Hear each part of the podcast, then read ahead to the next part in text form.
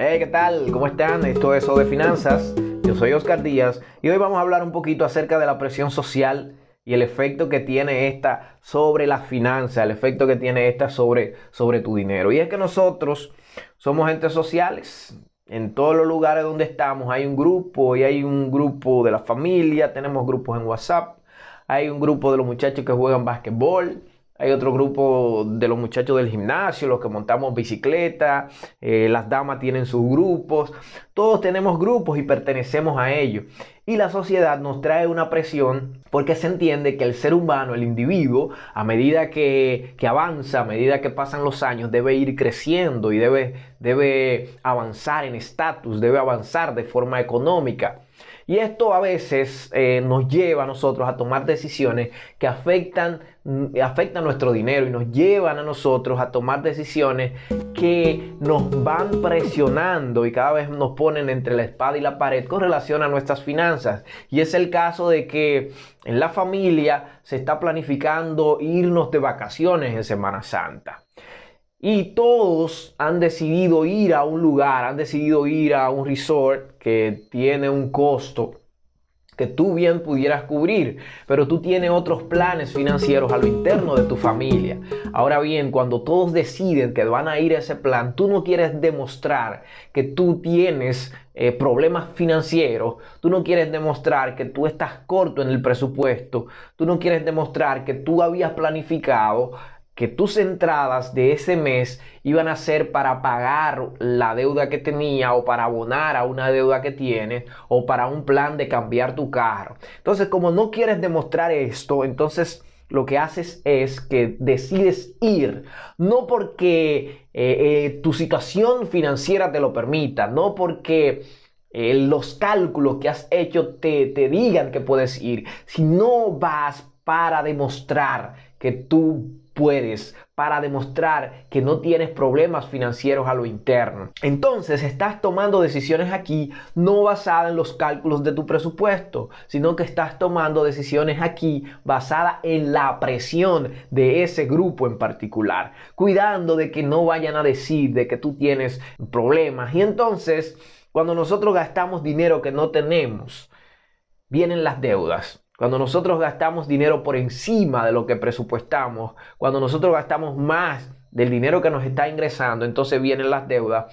Y nosotros para mantener ese status pelatus, que, que, no es más que, que nosotros dar a entender que tenemos una situación cuando no es la situación real que tenemos, entonces tomamos decisiones y todas esas decisiones eh, ya sea una salida, ya sea la compra de algo, ya sea el mudarte de tu vecindario, son decisiones financieras. Y es importante que nosotros entendamos esto. Es importante que nosotros entendamos que no debemos tomar decisiones para dar a entender que nosotros estamos bien económicamente. No debemos tomar decisiones de ir a un lugar, no debemos tomar decisiones de comprar algo para dar a entender que yo he avanzado a nivel financiero. Tus decisiones deben estar basadas en los cálculos internos que hayas hecho. Por eso es sumamente importante que tú sepas cuál es tu situación financiera y por eso a nivel financiero siempre se recalca eso. Por eso a nivel de finanzas personales siempre se recalca de que usted debe conocer cuál es su situación financiera. Esto es lo que le va a ayudar a usted a tomar las decisiones reales y no basada en la presión social. Mucha gente está cambiando del carro que tiene a una jipeta porque los demás están, lo están haciendo, porque los vecinos lo están haciendo. Muchos están tomando la decisión de irse de vacaciones a Estados Unidos porque mi compañero lo hizo, porque mis hermanos lo están haciendo y entonces yo no puedo quedarme atrás. Debemos conocer nuestra situación para tomar decisiones